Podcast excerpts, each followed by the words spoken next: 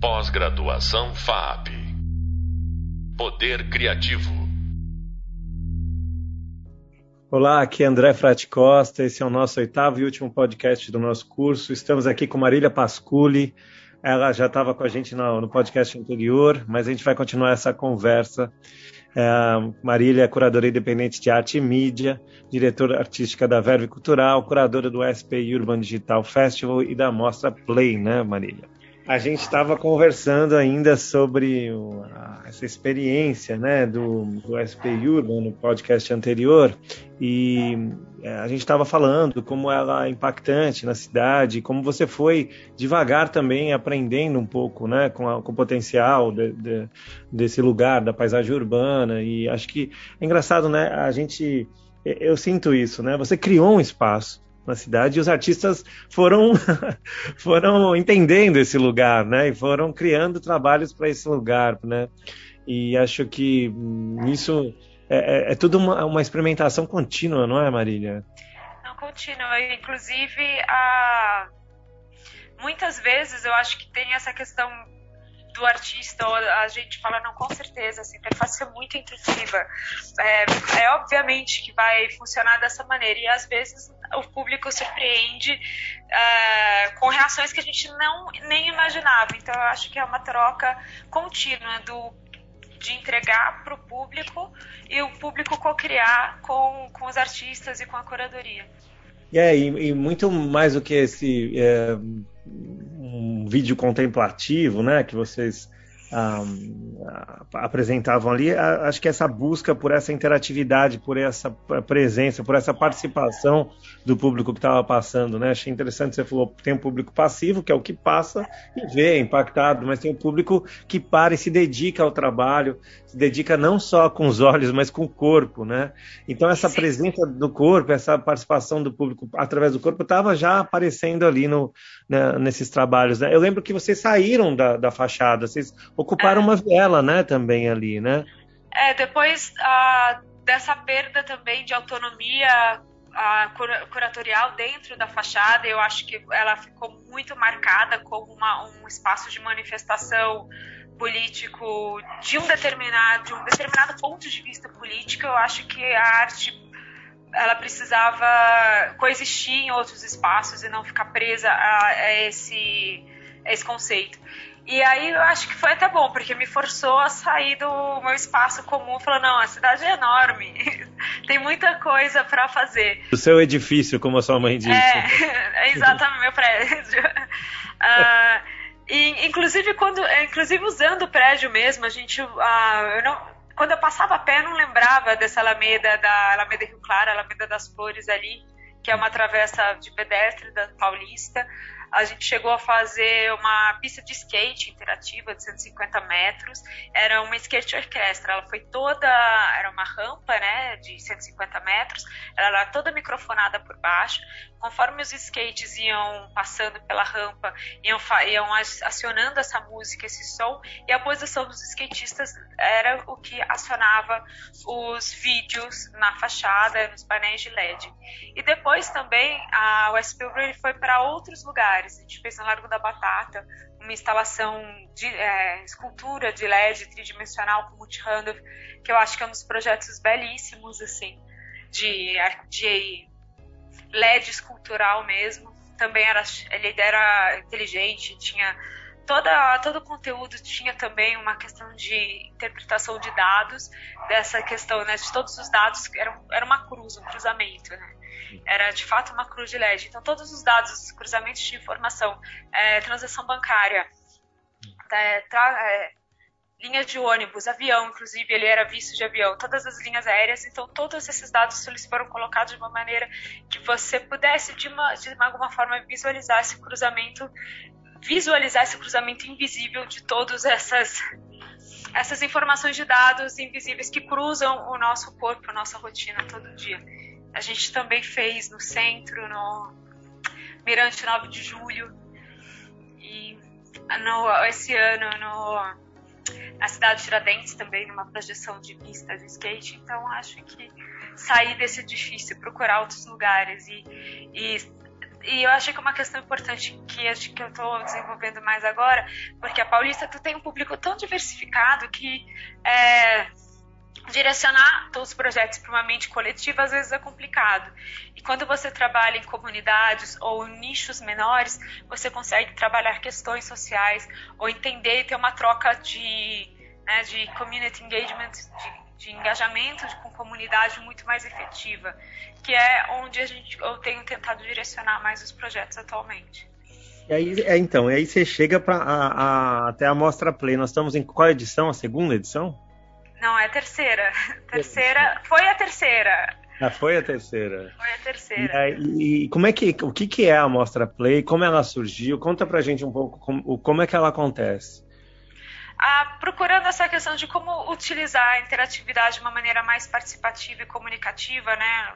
A Mostra começou na Avenida Paulista, foi muito ah, também ver que o videogame é de fato a indústria que mais desenvolve toda essa relação de pesquisa e desenvolvimento de interfaces do homem-máquina. Não é indústria bélica, não é indústria farmacêutica, enfim, essas indústrias milionárias que vão, né, de ou automobilística, de fato é a indústria do game, do videogame, que faz toda, que é precursora de todos os desenvolvimentos ah, da relação do homem-máquina, que hoje em dia é praticamente indissociável. A gente está plugado nos celulares e com um monte de outros equipamentos o tempo todo. E também pelo fato da, da questão da interatividade mesmo. A Mostra Play surgiu desse interesse do da estética dos videogames como percussor da cultura contemporânea. Até porque quando a gente começou a trabalhar na com interatividade no edifício lá da Fiesp, no, a resolução ela é muito baixa, é 8-bit, então ela já remete aos videogames antigos, ao Atari. Então aí uma coisa, ah, e, enfim, um ponto foi foi ligando com outro, a gente usou também muito essa familiaridade do game para atrair as pessoas e, e entenderem que a, as interfaces, os jogos ali estavam para elas, estavam para relacionar usando temas sociais. Então foi uma, uma familiarização da linguagem para trabalhar questões. Eu vou dar um exemplo que a gente fez na Paulista. Ah, um mês antes da, da Mostra Play, quando a gente estava fechando, elaborando as obras, teve um acidente de carro, ainda não tinha ciclovia, e que foi bem, bem sério, uma, um um homem perdeu o braço, foi decapitado. Acho que. Não sei se você lembra dessa história. É, não tinha Paulista? ciclovia na Paulista. Foi um caso assim, tipo. Bem, bem sério. E, é. enfim, aí nesse contexto, a Suzette Venturelli, nesse contexto, a Suzette Venturelli e o Francisco Barreto, da, da Media Lab da UNB, montaram o Paulista Invaders, que era uma obra que, né, nessa estética beat, que uma bicicleta jogava flores para cima é, e vinham descendo carros assim para os carros não atropelarem o ciclista, não existia ciclovia ainda e também discutia essa questão da, da poluição do meio ambiente, de quanto menos carros, a, a menos gás carbônico, enfim, a cidade poderia ser uma cidade mais sustentável. E depois dessa obra do Paulista Invaders, pautada nesse contexto de realmente de qual é o espaço do ciclista, qual é o espaço do carro dentro da cidade atual. Ah, cinco meses depois começou os projetos de ciclovia e hoje em dia a Paulista é fechada e tem a ciclovia. Então acho que são esses de, pequenos de, debates que a Play ou que a arte vai colocando, usando essas interfaces ou uma linguagem mais popular para trabalhar essas questões e conseguir ter essa comunicação desses temas de uma maneira divertida e ativa no espaço urbano. É, eu, eu sei que o, os artistas que participam da Mostra Play, eles respondem a, a, uma provocação da curadoria, né, de temas, de temas sociais. São temas que você levanta e propõe, ou eles, que os artistas que, que, que trazem esses temas? Como é que funciona a pauta desses temas de cada Mostra Play? Para começar, de, é, é primeiro, onde é que ela vai ser colocada? É, onde que ela vai, qual que é o entorno? Né? Quando ela está na Avenida Paulista, ela está no centro, ela está na cidade de Tiradentes, eu acho que a partir daí essas questões surgem, esse briefing surge com mais facilidade. é, pelo fato de ser no, é, esse ano teve uma questão de ah, a gente vai fazer interatividade, mas as pessoas ainda têm receio de se socializarem, né? De, ainda tem essa questão pós-pandêmica do distanciamento social. Então, ah, teve uma provocação de das obras não terem interface touch e trabalhar com outra com questões mais mais intrínsecas do entorno. Nisso eu recebi uma proposta, eu fui atrás de alguns desenvolvedores ah, de game da cidade de Tiradentes ou da Zona Leste. Eu descobri esse coletivo maravilhoso que fez Aya, seu fabuloso Black Power, que é uma obra que Uh, que, que, falava realmente da aceitação do cabelo afro e de, de, tem toda uma simbologia super bonita. Eu não conheci, não tinha conhecido, não conhecia esses, esses artistas antes. Eu achei que era muito interessante colocar esse assunto uh, no centro e também na cidade de Tiradentes. E foi com Nip Motion também. Eles plantavam sementes ancestrais nessa na cabeça da Aya, que estava dormindo, e essas sementes ancestrais alimentavam os sonhos, uh, e você tinha que podar, né? Tipo, não plantar as, as sementes dos pesadelos, que era das inseguranças do cabelo crespo. E quando esse jardim né, o tempo terminava, o cabelo crescia, essas sementes são sementes de fato da cultura africana. Os artistas sabem muito mais os detalhes que eu posso dizer assim. Então esse jardim crescia. Então era foi uma pesquisa também por, por levar isso mais para o centro e, e ter um diálogo também com a Zona Leste. Cara, é, o videogame tem, é, é, ele tem um potencial de uma narrativa muito potente, né, para trabalhar é. questões políticas, né? E, é, e, o videogame em si já, já tem isso, porque é isso que você está falando, ele, ele presume a interatividade do público, e no caso de vocês aí, presume a interatividade do corpo do público, ou seja, ele descobre o próprio corpo. Acho que muita gente ali, né, meio tímido, usa a cidade, passa por ali sem precisar dançar ou interagir com uma tela e de repente está ali naquele lugar. E além do videogame ter esse potencial, é, eu acho que a inserção no espaço da cidade já é política de cara, né? É. Já provoca, sai faísca, né, Marília? É, e, e, a Play também teve esse interesse de como que o, a, o game, o jogo, ele pode ser um instrumento de ativar espaços públicos, de ativar espaços, ah, ativar espaços na cidade, ativar ah, o fato da gente ter feito no Anhangabaú agora, no começo do ano, foi realmente ativar um espaço que se descaracterizou e virou um grande, um espaço aberto, sem muito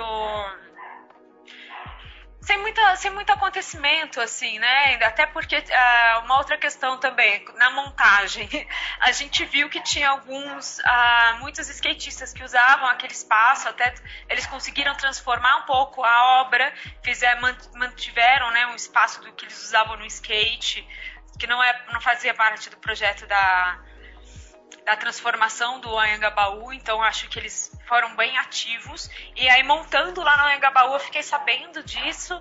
E aí, eles vieram falar: ah, pode passar assim meu vídeo? Eu falei: ah, deixa eu ver qual que é esse vídeo, né? Não é para isso. Mas no final, eu achei super interessante, porque o vídeo era realmente de, uh, de como que eles conseguiram convencer a, a, o espaço público, o governo, a prefeitura, o o governo, a prefeitura, de mudar o, o, o planejamento urbano do Anhangabaú para manter a estrutura de skate que para eles era um patrimônio. E o vídeo era sobre isso, como eles convenceram.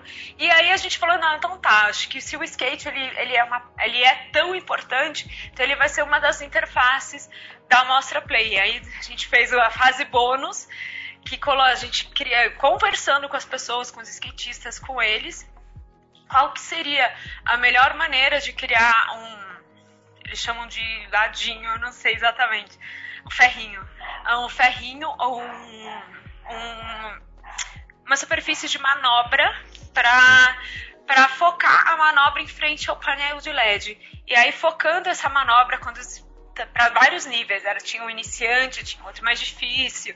E a gente posiciona em frente de uma câmera do painel de LED da Mostra Play. Isso quem fez foi Rizomatic. E conforme os skatistas iam passando, a imagem dos skatistas era apagada, eles não apareciam no painel. E só um rastro deles, só um rastro do movimento era efetivado. Era impresso, né? Exatamente, era impresso. Então isso ia mudando também. Então foi uma questão de deixar o skate que foi marginalizado, tipo, aqui não vai ter mais skate, não, mas o skate faz parte desse lugar, então já que o skate faz parte desse lugar, vamos fazer o de alguma coisa que evidencie o espaço do skatista dentro do Engabaú na Mostra Play, e depois a gente conversando com eles, eu recebi um monte de vídeo de manobra, a gente fez até a sessão vídeo skate, que uhum. teve mais de 500 pessoas, assim, lotou o Vale, para ver o quão importante pra, foi encontrar nesse nicho de, de público uma troca de uma troca de, de sentido, assim. Uhum. Eu vejo que se você você vai lá, né, Marília? Você vai lá, conversa com o público. Acho que eu vejo você é, muito presente, assim, e nessa pesquisa de campo. É, e eu fico perguntando o que, que, difere seu trabalho de, como curadora de um trabalho de artista também. Você já Mas fez eu, um trabalho, né? Uma vez, eu já fiz, eu já fiz na, numa virada cultural de 2013, uhum. uh, na Ponte Santa Efigênia. Sim. Era era para ser mais mais comprido, mas foi um trecho menor. Era um painel de LED reativo, né, com luz e com música conforme a posição das pessoas na ponte, ia gerando notas musicais. E aí, como era virada cultural, acho que à noite era uma baseado nessa questão de que a luz traz segurança, né? Se fosse atravessar a ponte, ia ter sempre uma luz e uma música te acompanhando. E, e também a virada cultural tem essa questão da sonoridade, do coletivo, de fazer ah, dos, dos, corpos gerarem música. Só que uma coisa que eu não previa, nem o programador, que foi o, também o Francisco Barreto, é que as pessoas queriam tirar foto em frente do pixel em vez de fluir e voltar da, da, na ponte, elas se aglomeravam para fazer selfie com, com, com a luz do, do negócio.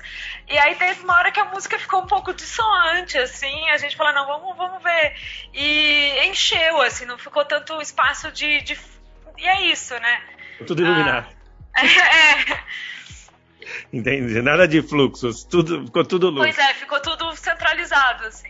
Agora, essa, essa, experiência, né, tua como, como curador, como artista, e, eu, eu, falava dessa experiência como curadora, né, de, de sondar, de conversar com o público, é, conversar, tentar entender e, e, observar ali quem é que passa pela região, que maneira que você pode incidir sobre aquele espaço e ativar aquele espaço, como você usou esse termo, achei muito bom, né, de ativar os espaços públicos. É, é, tem uma proximidade, não tem? Assim, eu acho que essa parte que, que eu mais gosto, assim, que me emociona no trabalho, é quando liga, ai, vamos, vamos ver. vamos, é, eu gosto de ser né, a cobaia das, das experiências, ah, se não está funcionando e tal. E geralmente, acho que na primeira semana, principalmente, eu fico o tempo todo até para entender essa resposta do público, para também trabalhar com o educativo, né? Como que a gente vai. Ah, é, se comunicar com o público. Eu acho que. E eu aprendo muito, eu aprendo muito estando na rua, eu aprendo muito escutando. Eu acho que se eu quero entregar, porque eu acho que eu foco um pouco no meu trabalho, é no sentido que ah, os museus, os centros culturais no Brasil, eles são grandes filtros de público, filtros por interesse, filtros econômicos, filtros por repertório. E ah, para a arte ou para a arte digital de fato está no espaço público, então a bem voltando, que os museus são grandes filtros de público, né, por interesse, por poder, por, por repertório, pelo próprio custo do ingresso. E eu acho que também a própria estrutura, a política das, das cidades, ela também ela não é agradável. Então tem muitos espaços ou faltam muitas políticas públicas para que os espaços de fato sejam seguros, de fato sejam interessantes. Eu acho que a arte digital nos espaços públicos ela consegue furar algumas bolhas ou, ou tentar uh, fazer esse papel do, do, do, museu em alguns aspectos, mas uh, rompendo essas barreiras, estando no espaço rotineiro, né, de que eu falo que é o encontro público genuíno, você tá ali na sua rotina, você se depara com aquela arte, com aquele. Que às vezes as pessoas nem acham que é arte. Pergunta até que campanha que é. Mas se, se, se deparam com aquele. Com, com, com, essa, com essa ação né, inusitada nos espaços públicos e que muitas vezes até consegue cumprir ou ah, algumas funções de políticas públicas como segurança ou como iluminação ou até transformar espaços ermos em espaços ativos culturais, é, a frequência, por isso no espaço urbano à noite também. Agora a gente está com a SP Urban há é, 10 anos, vídeo somente, ah, no, na Cineangá, no espaço no, no centro, né, Gabaú, porque também depois das 8, 9 horas ficava muito escuro, então é bom ter alguma coisa, algum evento também acontecendo. Então acho que eu falei muita coisa, não sei se fez sentido. Isso total sentido. Faz, gente... faz uma, uma, conclusão, André, por favor. Não, e porque, na verdade, Marília, eu tô lembrando da conversa que a gente teve num outro podcast aqui com o Igor do, do VJ Suave, né? Da dupla. É, eu falava para eles né, disso, né, de a linguagem deles. Você falou assim, ah, muitas vezes as pessoas nem veem como arte, elas acham até que é uma campanha ou é um game simplesmente, uhum. mas aquilo está ativando um uso para o espaço. E eu estava falando para o pessoal do VJ Suave, poxa, os vídeos são fofos. Às vezes a animação do VJ Suave é fofa fofinho. Mas eles estão falando lá de uma. Eh, eles estão criando uma experiência de apropriação do Minhocão, que é um lugar para uhum. carro. E tá, as pessoas estão andando de bike ali, falando, cara, eu quero isso aqui para andar de bike. Ah, eu quero isso aqui como parque. E as pessoas falam, cara, eu quero essa cidade como lugar para andar de bike. Eu quero essa cidade não só para um lugar para andar de bike, mas eu quero ver arte, eu quero poder ver poesia, eu quero poder conviver com o morador de rua, conviver com as pessoas que estão ali, eu quero poder andar e me sentir seguro, andar em grupo, eu quero poder, eu quero, eu quero, eu tenho direito à cidade, né? Exatamente. Então, de certa maneira, por mais é, é, é isso que você está dizendo, as pessoas passam, não entendem aquilo como arte, mas elas já passaram por essa experiência de, de um uso, de uma relação com o espaço público muito diversa, muito mais rica, muito mais humana. Isso é absolutamente político. Né? Isso é absolutamente político. Sem contar que os conteúdos que você provoca, que você é, nessa nessa sua atividade, é por isso que eu brinco que tem uma parte muito de artista, assim, de ir lá, sondar, conversar, levantar temas, levantar questões que acho que você provoca os artistas para pensarem para aquele meio, para aquele lugar, para aquela tela, para aquele equipamento, para aquela interface. Eu acho que esse trabalho seu também é é um trabalho é, potente, assim, politicamente falando, né? E poeticamente falando. Politicamente e poeticamente falando. Então, por isso que eu acho que é um trabalho... Eu tomo muito cuidado com a lei da cidade limpa, assim, porque eu, eu preciso eu preciso dela para fazer os meus projetos, eu preciso é. de ter essa autorização para poder captar. Eu acho que ela também restringe... Eu, eu realmente tento... Hum, o máximo dentro do limite ali do que é propaganda, porque a arte é política e ativar espaços públicos é políticos, mas de não ser partidário, de não ser tão explícito. Mas aí no meio da pandemia, assim, tinha falar todos os projetores estavam parados, aí eu falei, gente, vamos ligar aqui, consegui os projetores de graça, só paguei transporte. E com, cheguei no final de ter 50 artistas mandando um vídeo, né? Falei, me manda um minuto no formato quadrado, porque né, cada empena de um jeito, não vai ninguém, a gente não vai mapear. E aí eu recebi muito conteúdo, porque era um movimento no começo da pandemia e realmente politizado e político contra o desmatamento, contra a crise sanitária, crise política, crise e foram 50 a 50 minutos, 50 minutos de 50 artistas e aí dessa vez falei, eu não, não eu tô fazendo na doideira, eu não tô pedindo autorização, então eu tive uma liberdade muito maior para poder né, transmitir isso e foram essas transmissões bem politizadas e também artísticas, né? Porque a ideia era romper. Se a gente estava trancado dentro de casa, o que, que a gente ia fazer? Olhar. Então acho que eu sempre colocava as transmissões depois do depois de pronunciamentos políticos, que as pessoas iam para a rua fazer o panelaço, pá, começou a projeção. E aí ficavam ali na, na janela, né, assistindo né, esse espetáculo de 50 minutos. Isso foi feito em cinco, simultaneamente em oito cidades ao mesmo tempo. Sem pois é. patrocínio, é. totalmente colaborativo. E eu lembro, isso marcou bastante, acho que acabou também incentivando muita gente. Eu lembro de uma amiga que falou: André, eu tenho um projetor, você acha que. Eu falei: faz, é. E todo mundo viu essas experiências e acho que foi um, um, momento marcante, sim, da pandemia, em que todo e virou mundo uma estética que... comunicativa do Brasil, é. de, de, comunicação mesmo, que inclusive depois eu transmar, eu, eu realmente não, não, fui, não fiquei tão mais ativa politicamente nisso, mas o Projetemos, o Projetação seguem e, uhum. inclusive, eles inverteram, né? Tipo, muitas marcas e outras empresas quiseram fazer, inclusive políticos, usarem essa, essa linguagem como, como ferramenta, né, comunicativa. Joia, Marília, olha, muito obrigado, muito bacana a sua presença aqui, agradeço imensamente seu tempo. Eu que é... agradeço muito, muito obrigada, é um prazer para mim falar, poderia falar mais vezes, inclusive. Vamos marcar. Então, conversamos aqui com Marília Pasculi, curadora de arte urbana, narrou para a gente iniciativas bem interessantes de projeção de vídeo e da presença de games no espaço público, trazendo a possibilidade de entendermos a paisagem urbana como interface. O levantamento dos principais conceitos abordados na nossa conversa de hoje você vai encontrar no nosso e-book na quarta parte. Vejo vocês lá. Abraço. Pós-graduação FAP. Poder Criativo.